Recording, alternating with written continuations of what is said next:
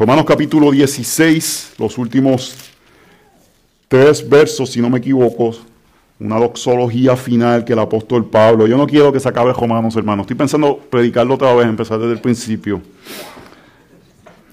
El miércoles y el jueves, Katy, Janel, Joey y yo tuvimos la oportunidad de pasar dos días con una chica cristiana criada en Italia. La fuimos a llevar a Nueva York para que pasara dos días viendo la ciudad de los rascacielos, porque cuando tú eres de otro país y llegas a los Estados Unidos, el lugar que tú quieres ir a ver probablemente son los Estados Unidos, eh, la, ciudad de Nueva York. Es como que el lugar que todo el mundo sueña, estar en Times Square, ver las luces y, y todo lo que está relacionado con la ciudad de Nueva York. Y estuvimos con ella y fue un tiempo muy, muy bonito. Ella es hija de un pastor en la ciudad de Sicilia en un lugar donde probablemente ella de 19 años y su hermano de 18 años son los únicos jóvenes de su iglesia, pero además de ser los únicos jóvenes de su iglesia, deben ser probablemente los únicos jóvenes de su ciudad y región cristianos. No hay más nadie. Son ellos dos. No hay, no hay fusión, no hay grupo, no hay, no hay más nadie con ellos. Ellos dos están ahí caminando la vida del creyente y es evidente que esta muchacha ama al Señor y fue evidente ver su, fe, su, esperanza al caminar en este tiempo. Y yo le hice una pregunta y le dije, ¿qué, ¿qué, consejo tú le darías a jóvenes cristianos? Esta muchacha de 20 años, muy madura, y con seguridad y paz, no tratando de dar una contestación impresionante a un pastor, ella comentó y dijo, la realidad es que la vida del creyente en muchos momentos es solitaria. Y lo que le diría es, no te desanimes por la soledad que trae caminar con Jesús. Confía en Dios. Y para eso, no desperdicies la comunión que tienes con hermanos. Especialmente cultiva comunión con hermanos mayores y aprecia la importancia de tu familia como un medio de comunión bíblica.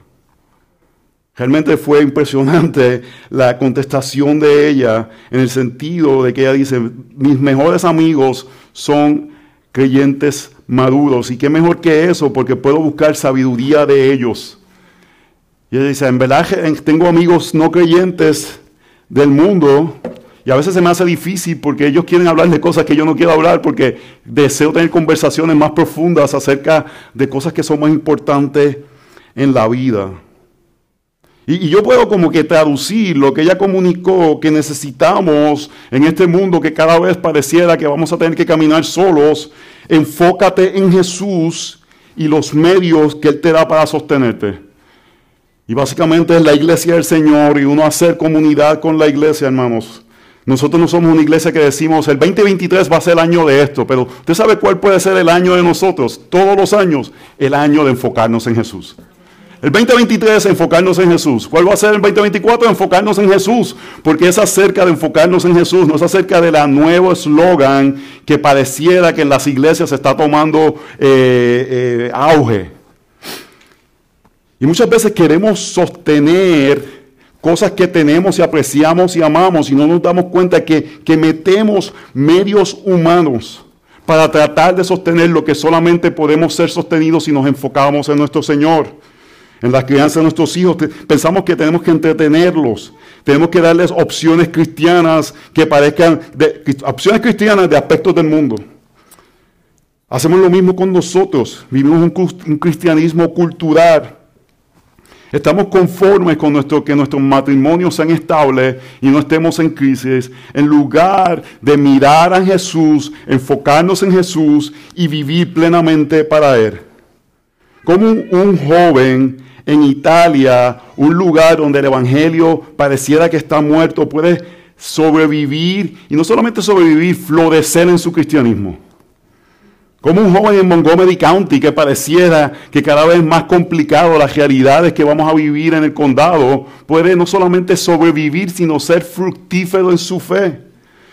Como adultos podemos vivir en una cultura postmoderna yo voy decir algo, no es abrazando una versión cristiana del mundo, es mirando a Cristo y enfocándonos en Cristo. Es la única forma que vamos a poder no solamente sobrevivir, sino ser fructíferos en nuestra fe. Tenía que decir algo del mundial porque el mundial acabó la semana pasada.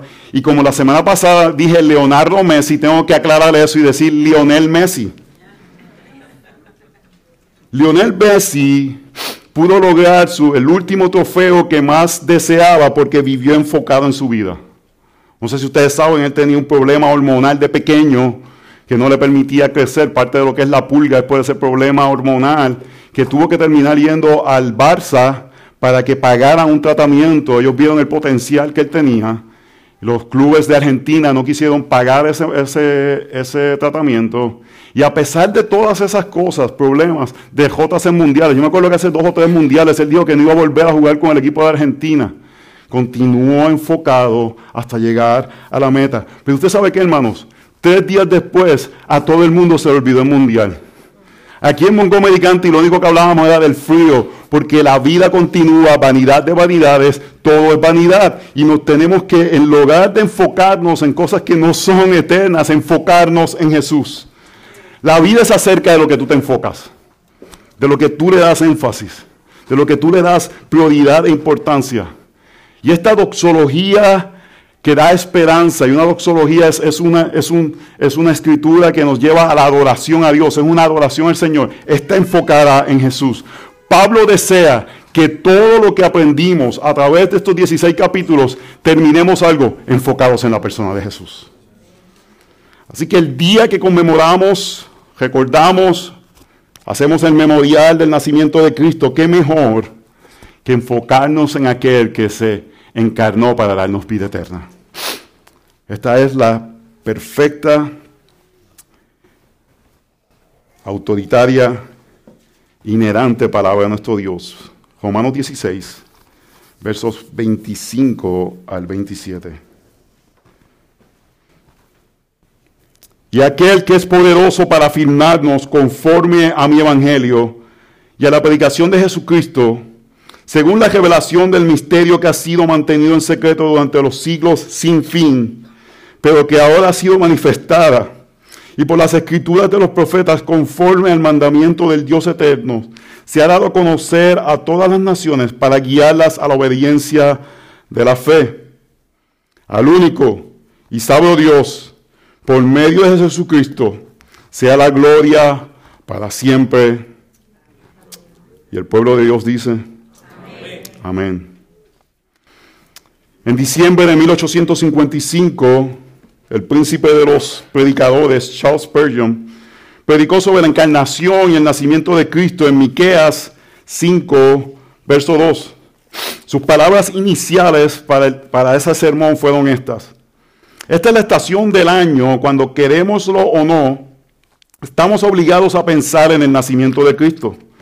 Considero que es una de las cosas más absurdas bajo el cielo pensar que hay religión, él quiere decir con eso observaciones reguladas por las escrituras, cuando se guarda el día de Navidad. No hay ninguna probabilidad que nuestro Salvador Jesucristo haya nacido el 25 de diciembre. Y su observancia es puramente de origen papal. Sin duda, quienes son católicos tienen el derecho de reverenciarlo, pero no puedo entender cómo los protestantes consistentes pueden considerarlo de alguna manera sagrada.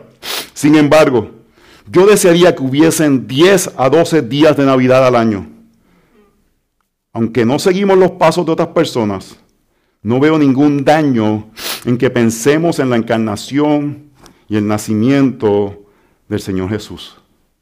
La Navidad no es sagrada, hermano. No hay algo especial en este día. Realmente pareciera que Jesús pudo haber nacido o en la primavera en el otoño por situaciones que vemos en la Escritura, especialmente lo que menciona acerca de los, eh, de los pastores. También hay aspectos de calendario del pueblo judío que nos hace mostrar que el 25 de diciembre realmente no es. Por diferentes razones se comenzó a celebrar el 25 de diciembre y culturalmente hemos visto esto, pero vemos que cada vez más y más y más la cultura celebra algo que no es Cristo. Y hay gente que dice, no, pero por lo menos en este tiempo se acuerda, hermanos. Katy estaba buscando una tarjeta de Navidad en, en, en, en, ¿dónde? En Target. Y ninguna tarjeta tenía un pesebre. Trató de buscar una de estas cosas que uno le pone a una foto por encima y ninguna tenía la luz de Belén, la estrella de Belén o tenía un pesebre, porque ahora lo que celebramos es este aspecto de familia y no la realidad de la encarnación del Hijo de Dios. Y es un buen tiempo para nosotros predicar, decirles a otros la realidad de lo que es la encarnación, pero la realidad es, hermanos, es una celebración que se en cultural, que nosotros abrazamos, pero no es algo religioso, no tiene una observación litúrgica que tenga peso. Pero es una bendición, así que no quiero ser el Grinch, que tenemos este tiempo y lo celebramos y aprovechamos la gracia común que hay, y celebramos con familia y, y creamos memorias y tradiciones. Pero no quedamos en eso, sino que vamos más allá y vemos la gracia común de poder pensar y realizar este niño que nació en un lugar de Belén, la ciudad más oscura de toda Judea, es aquel que iba a traer redención a su pueblo. Y el libro de Romanos, estamos a punto de terminarlo y en Puerto Rico había un anuncio de, la leche quick que decía es tan triste cuando se acaba. Y estoy, estoy teniendo eh, eh, sentimientos encontrados. Pero si algo hace el libro de Romanos es enfocarnos en la persona de Jesús. Y si pudiera resumir el mensaje de Romano, diría esto es la gloria del Evangelio para que nuestras mentes sean renovadas para amar, especialmente amar al pueblo del Señor. Es la gloria del Evangelio, 11 capítulos, lo que Cristo hizo para salvarnos, para que podamos ser renovados en nuestra mente, para poder amar a aquellos que están alrededor nuestro, pero en especial amar al pueblo del Señor. Especialmente amarnos los unos a los otros. Y Pablo termina con esta doxología donde nos está diciendo, enfócate, enfócate en Jesús, en lo que Él ha hecho, su gloria y que Él merece ser alabado por todos los siglos. Toda la gloria y solo de gloria es la única forma que podemos enfocarnos en Él. Si creemos que toda la gloria es para Él, si realmente creemos esta realidad, como dice Romanos 11:76, porque de Él, por Él y para Él son todas las cosas, a Él sea la gloria para siempre. Si creemos eso, hermanos, entonces nuestras vidas van a ser enfocadas en Él. Si creemos que en verdad Él merece toda gloria, que a Él debe ser todo aquello que debe ser honrado, nuestras vidas son para rendirle gloria a Él. Y eso significa, hermanos, que cada milisegundo de nuestra vida lo queremos someter al Señorío de Jesucristo. Hermanos, no queremos vidas donde el Evangelio es solamente una guirnalda. No sé si saben lo que es una guirnalda, un adorno navideño. Algo que parece bonito, que hace que nuestras vidas parezcan más atractivas. No es un adorno, no es un accesorio, no debe ser el enfoque. Lo principal, lo que captura nuestras vidas, por aquello que estamos dispuestos a dar lo que somos. Un medio, el cristianismo no debe ser un medio para lograr algo, debe ser el todo de nuestras vidas. No queremos ser cristianos porque eso nos permite que quizás nuestros hijos se comporten mejor. O no queremos callar nuestras conciencias sucias por todas las cosas que hicimos en el pasado para poder sentirnos mejor. O porque queremos un matrimonio estable. O que la esposa, eh, esta iglesia está buena porque las esposas parece que, siguen el liderazgo de los hombres. Pues vamos a traerla ahí para que, me la alineen un poco. O estabilidad financiera o porque estamos en otro país y deseamos tener una comunidad cercana. No. En lugar debemos ver la encarnación como una declaración de guerra. El niño en el pesebre estaba diciendo a las huestes de maldad, yo vengo a vencer. Yo vengo a ganar. No vernos como una historia conmovedora, sino Cristo el Rey que viene a rescatar a su pueblo. Y nos rescató. Y al rescatarnos eso tiene ciertas implicaciones, hermanos. Nuestras vidas son para Él. Nos enfocamos en Él. No queremos ser aquellos que negamos nuestra fe o apostatamos. Hebreos 12 nos lo dice, por tanto, puesto que tenemos en dejedor nuestra gran nube de testigos, despojemos también de todo peso y del pecado que tan fácilmente nos envuelve y cojamos con paciencia la cajera que tenemos por delante. ¿Qué está diciendo ese texto? Fácilmente el pecado nos envuelve. Tenemos que vivir. Eh, yo le creo a la Biblia, hermanos. Yo le creo a la Biblia. Y lo que me dice es que fácilmente el pecado me puede envolver. Es algo que no toma mucho trabajo comenzar a cegarnos y comenzar a endurecernos nuestros corazones. ¿Y qué hacemos para que eso no suceda? Verso 2. Puesto los ojos en Jesús. Enfocarnos en Jesús. ¿Tú quieres luchar contra el pecado? Debes primeramente reconocer que fácilmente te puedes involucrar con el pecado, tu corazón endurecerse y por eso constantemente enfocados en Jesús, enfocados en Jesús. El autor y consumador de la fe, quien por el gozo puesto delante de él soportó la cruz, pensando la vergüenza, y se ha sentado a la diestra del trono de Dios, enfocados en Cristo contra la batalla que tenemos contra el pecado. Y Pablo termina con este enfoque en Cristo porque en verdad los primeros tres capítulos de Romanos fueron un poquito deprimentes. Porque no es lo que queremos escuchar, dice, ¿verdad? Que el Evangelio es poder de Dios, ¿verdad? Y todos pensamos, ya, dime todo lo que me da el Evangelio. Y comienza a decir, ve estas veces que son pecadores, que somos pecadores. Nos comienza a mostrar el cañón. ¿Se acuerdan del cañón que tenemos en nuestro corazón? Y cómo eso sale en diferentes formas de pecado. Pero luego nos da las buenas noticias de la justificación por fe. Y que podemos ser santificados, que podemos vivir vidas en el Espíritu que tenemos unidad eterna con Cristo, que nada nos separará del amor de Cristo. La sorpresiva salvación en el capítulos 9, 10 y 11, que Dios le dio a los gentiles, los cuales nos incluye a nosotros. Aquí el que dice que es un poco judío solamente José Toje, y yo tengo mis dudas. Llegamos a Romanos capítulo 12 con la renovación de la mente y comienza a pedirnos cosas que debemos de hacer. Amarnos los unos a los otros, usar los dones para el beneficio de otros, ser buenos ciudadanos, morir a nuestras libertades y amarnos en comunidad. Y para poder hacer esas cosas que el texto nos dice, porque pareciera que los últimos sermones del 12 en adelante es más cosas que tenemos que hacer y es que Pablo está pidiéndonos cosas que tenemos que hacer, porque por 11 capítulos nos, nos dio el Evangelio y nos está dando ahora la respuesta al Evangelio, cómo vivimos de acuerdo a eso. Pero Él quiere terminarnos recordándonos algo, solo somos sostenidos cuando nos enfocamos en Jesús. Así que le damos gloria al único Dios al enfocarnos en el Evangelio manifestado en Cristo. Voy a repetir eso. Le damos gloria al único Dios al enfocarnos en el Evangelio manifestado en Cristo. Punto número uno, afirmados en el Evangelio. Afirmados en el Evangelio, verso 25. Y aquel que es poderoso para afirmarnos conforme al Evangelio y a la predicación de Jesucristo Pablo está haciendo esta despedida, está diciendo esta realidad de todos estos hermanos y esta comunidad de creyentes que viven juntos y este peligro que hay de que vengan mensajes que vayan a sacar a las personas del Evangelio. Por eso nos invita a vivir en comunidad.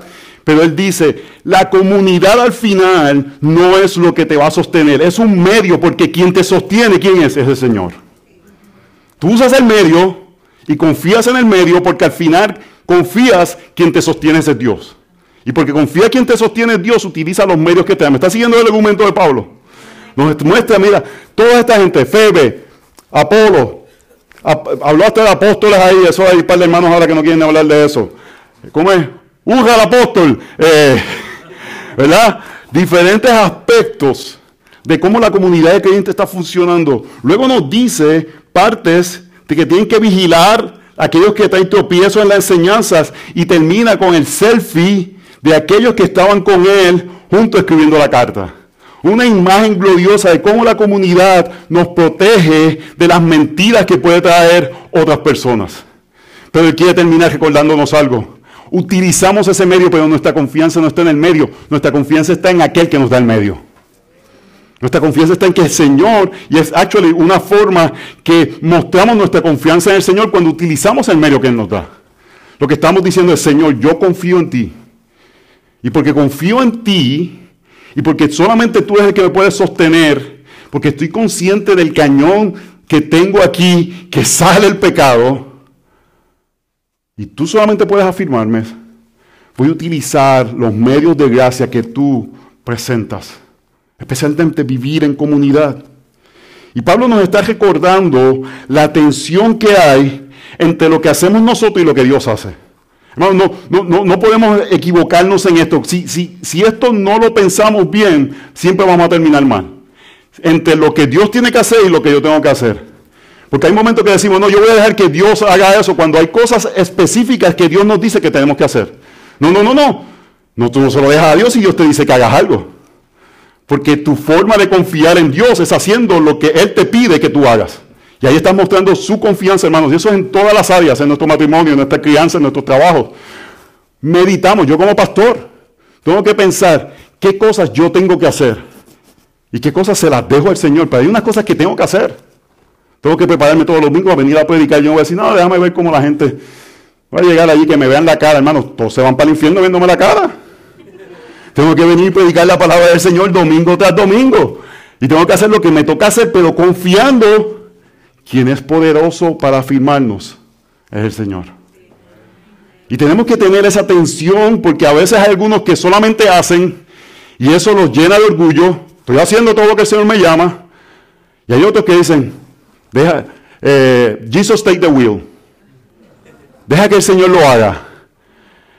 Y a veces el temor nos está moviendo a no hacer cosas que tenemos que hacer. A veces es el orgullo lo que nos hace pensar que si nosotros hacemos, hacemos, hacemos, lo logramos. Y es hacer lo que la palabra nos pide que hagamos, confiando que es el Señor quien nos afirma. Estos últimos capítulos estaban llenos de aplicación, de cosas que teníamos que hacer. Y Filipenses 2 es el texto que nos muestra esa tensión que hay. Así que, amados míos, tal como siempre habéis obedecido, no solo en mi presencia, sino ahora mucho más en mi ausencia, ocupaos en vuestra salvación con temor y temblor. Si Pablo no hubiese escrito el verso, el verso 13, tuviésemos un peso bien, bien fuerte encima. Pero el verso 13 dice, porque Dios es quien obra en vosotros, tanto el querer como el hacer, para su beneplácito. Entonces, ¿cuál es? ¿Me tengo que ocupar de mi salvación con temor y temblor? ¿O es Dios el que me da el deseo de hacer algo? Son ambas. Si yo estoy ocupándome en mi salvación con temor y temblor, es porque Dios me está dando ese deseo. Entonces, ¿quién se lleva la gloria de que estoy haciéndolo? No soy yo, es que Dios me dio ese deseo. Y si estoy tratando de aplicar principios bíblicos en mi vida, o estamos tratando de, como, como comunidad hacer estas cosas, Dios es que nos da ese deseo.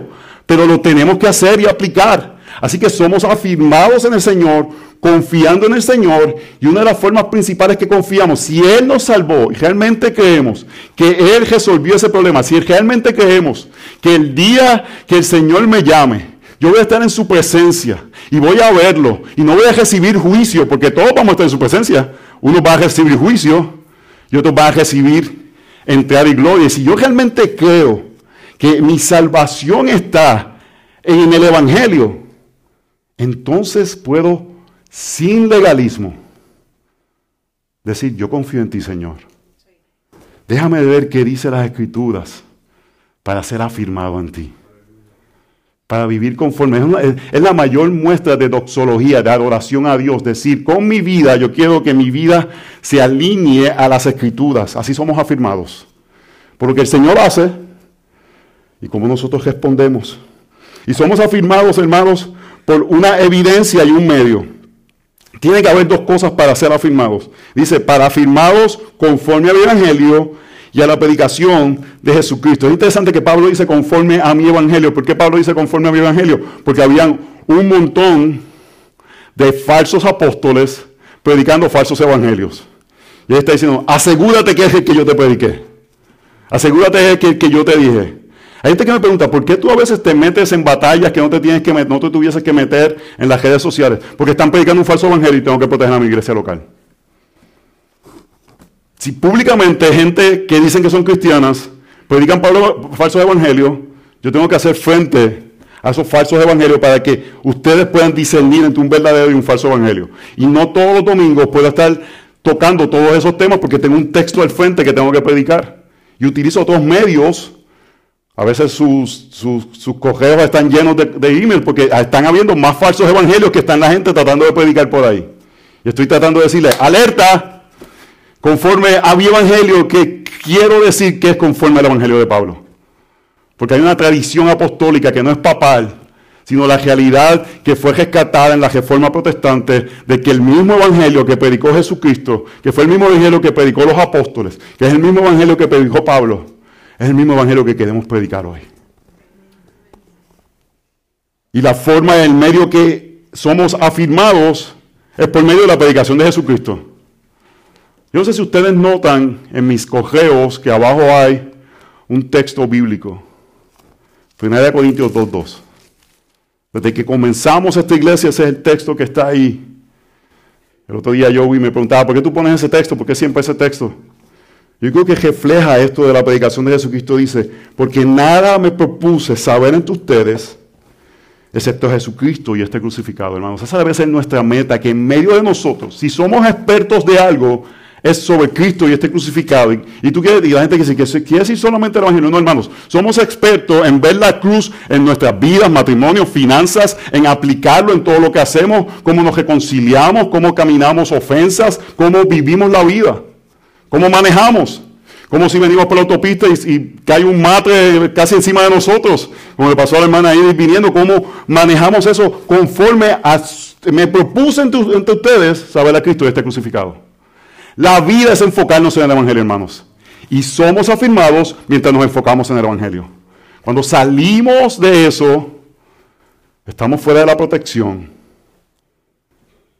Y no vamos a ser afirmados como deberíamos ser afirmados. Hermanos, el Evangelio es extraordinario. Es el medio de afirmación, la predicación de Jesucristo y este crucificado y resucitado. Es el que nos va a consolar en los momentos difíciles.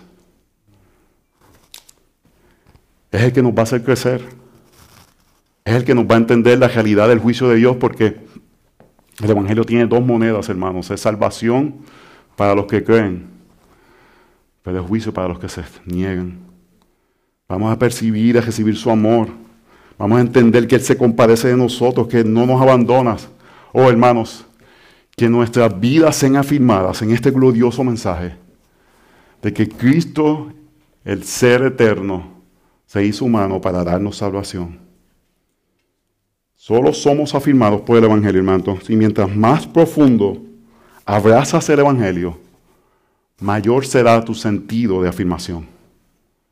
Porque vas a tener un fundamento más seguro.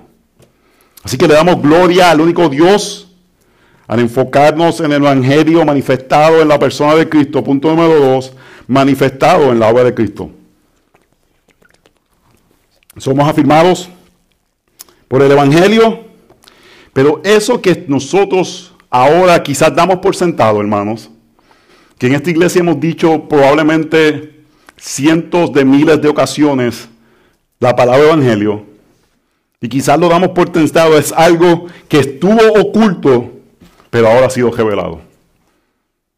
Ayer en, la fiesta de Navidad, eh, nuestro hermano José Torres, eh, estábamos en la casa de él y, oró y me encantó que oró de acuerdo a esto diciendo que qué bendición vivir en esta época, donde es claro la revelación de nuestro Señor Jesucristo. Mira lo que dice Pablo, según la revelación del misterio, que es eso, el Evangelio, estaba diciendo, y la predicación de Jesucristo, según la revelación del misterio, que ha sido mantenido en secreto durante siglos sin fin. ¿Qué es eso? Todo el Antiguo Testamento, hermanos.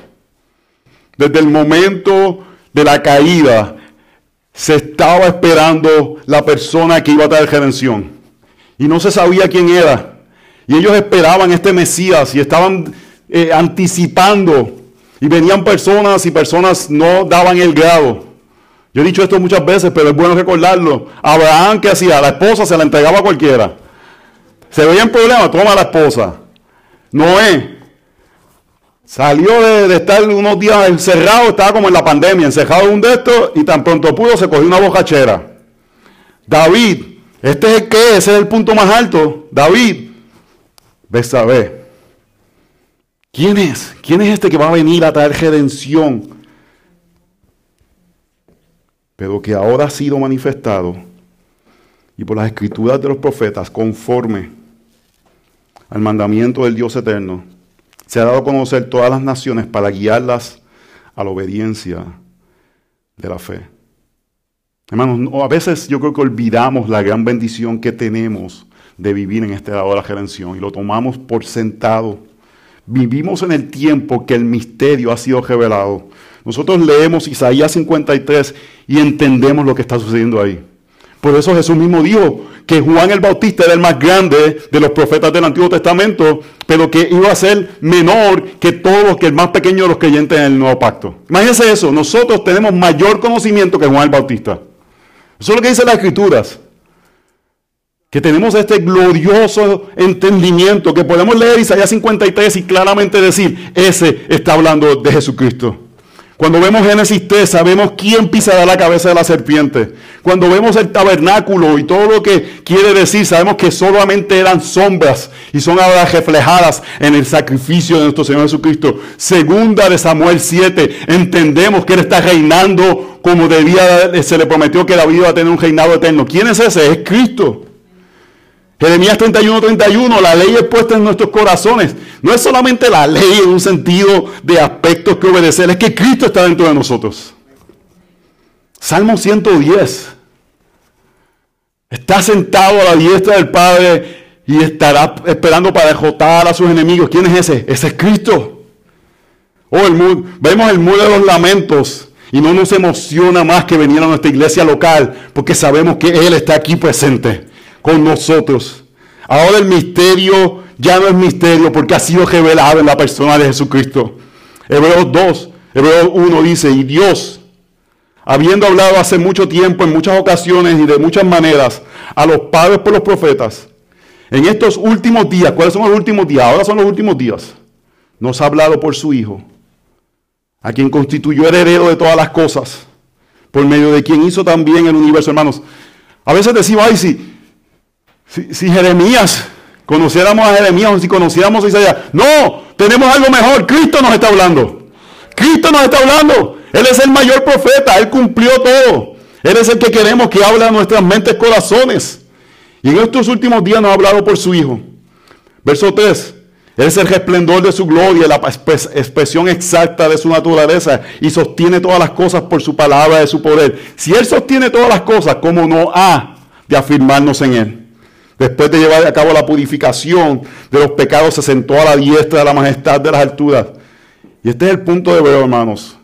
Y por esto es que nos enfocamos en Jesús, siendo mucho mejor que los ángeles.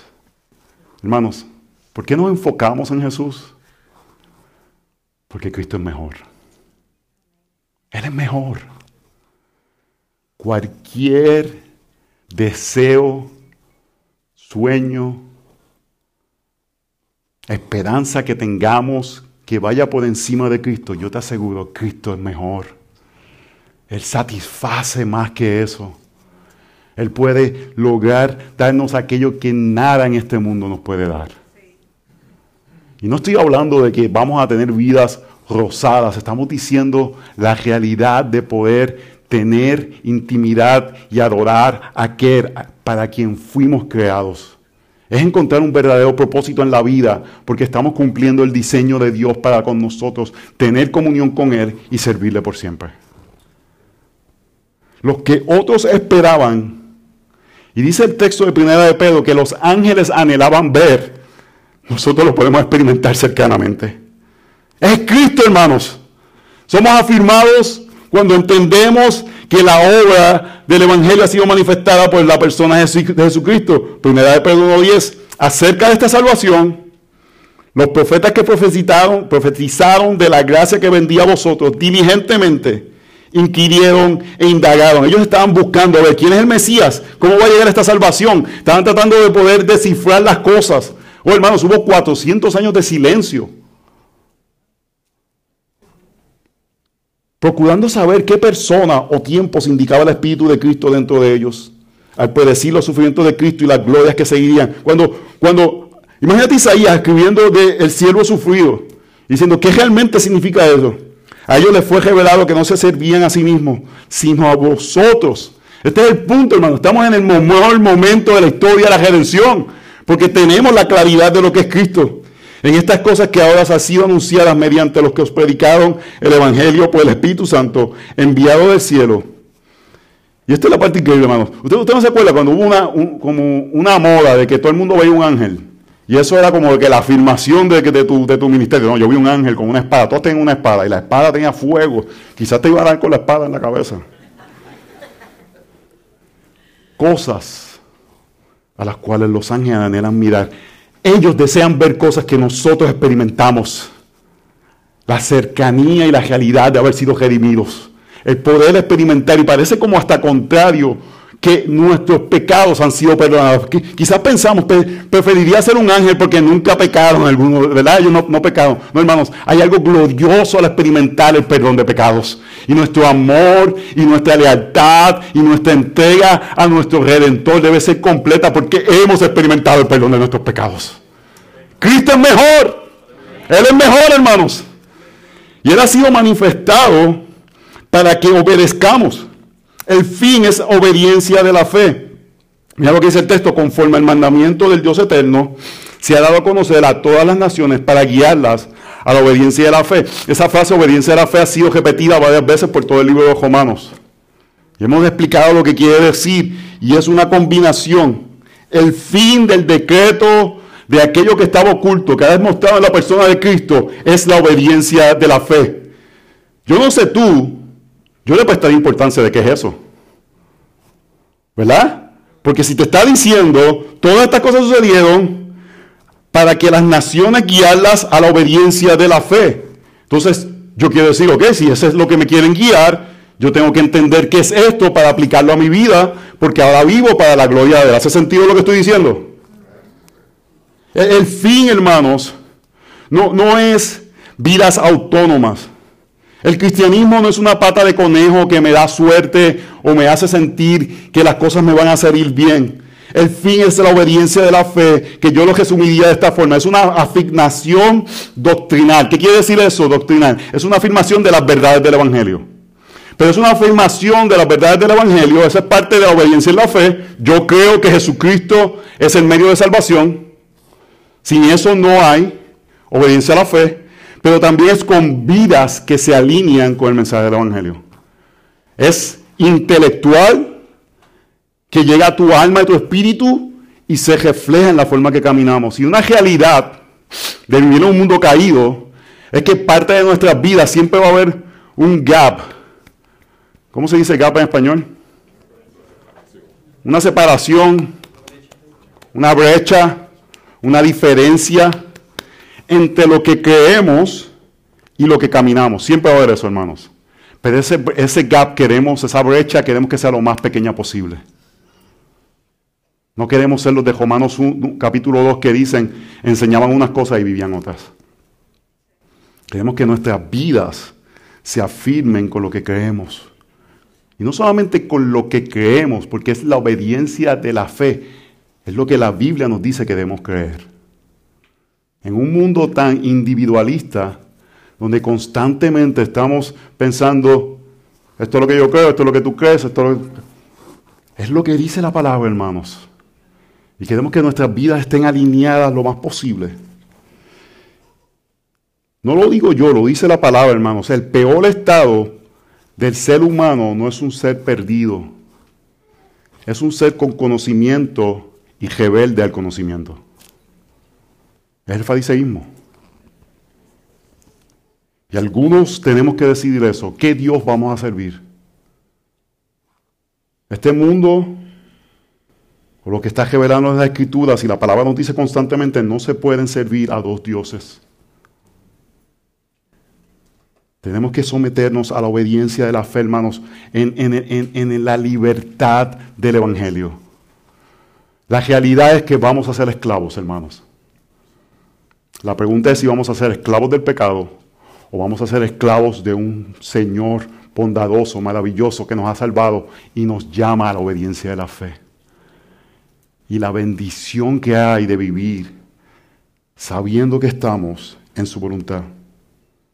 Así que hermanos, si Cristo se ha manifestado, encarnado, vivimos claramente sometidos a la obediencia de la fe. Y la pregunta que siempre nos tenemos que estar haciendo constantemente, hermanos, el cristianismo es una religión de continuo arrepentimiento y es preguntarnos continuamente, todas las mañanas, debe ser una de nuestras preguntas, Señor, muéstrame si en mi vida hay algo, hay un lugar que no estoy reflejando la obediencia de la fe.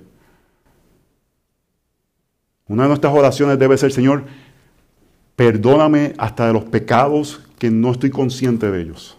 Eso es una oración constante. Yom Kippur, que era el, gran festival de los judíos, era para eso, era para perdonar pecados que la gente no estaban conscientes. Si tú estabas consciente de un pecado, tenías que llevar un sacrificio. Pero si estamos conscientes de un pecado, tenemos que decir, Señor, perdóname por ese pecado, ayúdame a alinear mi vida. La obediencia de la fe no es decir yo soy así, así era mi papá, así era mi mamá. La obediencia de la fe no es minimizar nuestras fallas o pecados. Eso no es ira, no, no, no, no es ira, es que yo soy una persona de carácter. Y comenzamos a negarnos y a endurecernos, hermanos. Y podemos terminar como los fariseos de Romanos capítulo 2. No permitamos que ese cañón se levante, sino que enfoquémonos en Jesús, hermanos, y vivamos vidas diciendo, Señor, muéstrame dónde tengo que cambiar, dónde tengo que alinear. Afirmamos el Evangelio intelectualmente, afirmamos el Evangelio emocionalmente y afirmamos el Evangelio en nuestras obras, como vivimos. Hermanos, le damos gloria al único Dios al enfocarnos en el Evangelio manifestado en Cristo. Punto número tres, es el único Dios que da Evangelio. Él es el único Dios. ¿Dónde más podemos ir? Si realmente creemos que somos monoteístas, que hay un solo Dios, y ese solo Dios puede salvar, no podemos ir a ningún otro lugar. Estaba escuchando un pastor en estos días que, estaba teniendo una conversación con, unas personas en Tibet. Yo estaba tratando de decirle, no, eh, tú sabes, es que tú tienes tu forma de llegar al tope de la cima, estás en Tibet, no seguro están hablando de, montañas por Everest. Tú tienes la forma de llegar al tope de la cima para llegar hasta Dios. Yo tengo mi forma de llegar, pero todos al final llegamos a la cima. Y llegamos hasta donde Dios. Y el pastor le dijo, mira, el cristianismo no es eso. El cristianismo es que el Dios que está en la cima se bajó y se hizo hombre para estar con nosotros, para darnos salvación. No es que nosotros llegamos a Él, Él llegó a nosotros. Y creemos si Él es el único y sabio, Dios, no, no, no, no hacemos lo que hace el mundo de decir mi forma de salvarme es mi forma. No, hermanos, nos sometemos al único y sabio Dios. Decimos, tú eres el que sabes, tú eres el que conoces. ¿Cómo voy a vivir mi matrimonio? Tú eres el que sabe. ¿Cómo voy a criar a mis hijos? Tú eres el que sabe. ¿Cómo vamos a levantar una iglesia? Tú eres el que sabe. ¿Cómo me voy a comportar en mi trabajo? Tú eres el que sabe. ¿Cómo voy a vivir todo? Tú eres el que sabes. Eres el único y sabio Dios. Nuestra forma de adorarle al Señor, hermanos, es sometiendo nuestras vidas a este libro. Y esto no es acerca de neuronas, hermanos. Esto no es acerca de, quién es más inteligente o menos inteligente, quién sabe más o quién no sabe menos. Salmo 19 dice que hace sabio al simple. En verdad esa traducción es bastante eh, caritativa. Porque la traducción debe ser hace sabio al idiota, al tonto, al que no sabe mucho. Todos tenemos esperanza, hermanos. Todos tenemos esperanza. Primera de Corintios capítulo 1 dice, no, no he salvado a muchos sabios. Gloria al Señor, tenemos esperanza que este libro, cuando el Espíritu Santo trabaja en nuestros corazones, se abre y nos sometemos a él. Estamos, hermanos, es increíble ir a lugares que no tienen libros, no tienen acceso y ver el Evangelio salir de sus corazones, porque este libro tiene el poder de transformar vidas. Lo que tenemos es que alinear nuestras vidas a este libro. Y no permitir que nuestras voces, voces externas, sabiduría, temores, diferentes formas nos hagan someternos a cosas que no son la palabra del Señor. Al único y sabio Dios. Él está haciendo una doxología, es una expresión de adoración al Señor.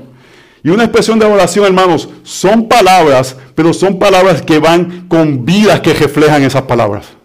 Una de las formas que debemos nosotros vivir es creyendo esto. Él es el único Dios.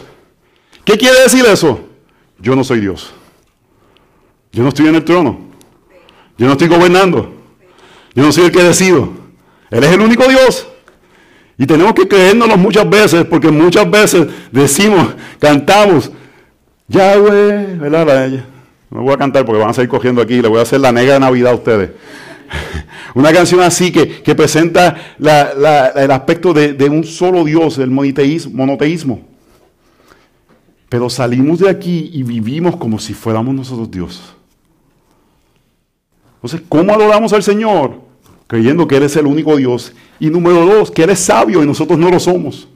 Y eso se refleja en la forma que vivimos. Decisiones de nuestras vidas las pasamos por este libro constantemente, constantemente, constantemente. Y no decimos yo creo, yo pienso, esto es lo que yo quiero hacer. No, decimos esto es lo que la palabra de Dios dice, esto es lo que la palabra de Dios dice, esto es lo que la palabra de Dios dice. Y ese músculo se va acostumbrando. Él es el único y sabio Dios. Yo no soy, yo no soy Dios y no soy tan sabio. Y si soy sabio es porque el único y sabio Dios me ha dado sabiduría. Y estoy como pronunciando bien sabio, mal sabio, ¿verdad? No. Gloria al Señor.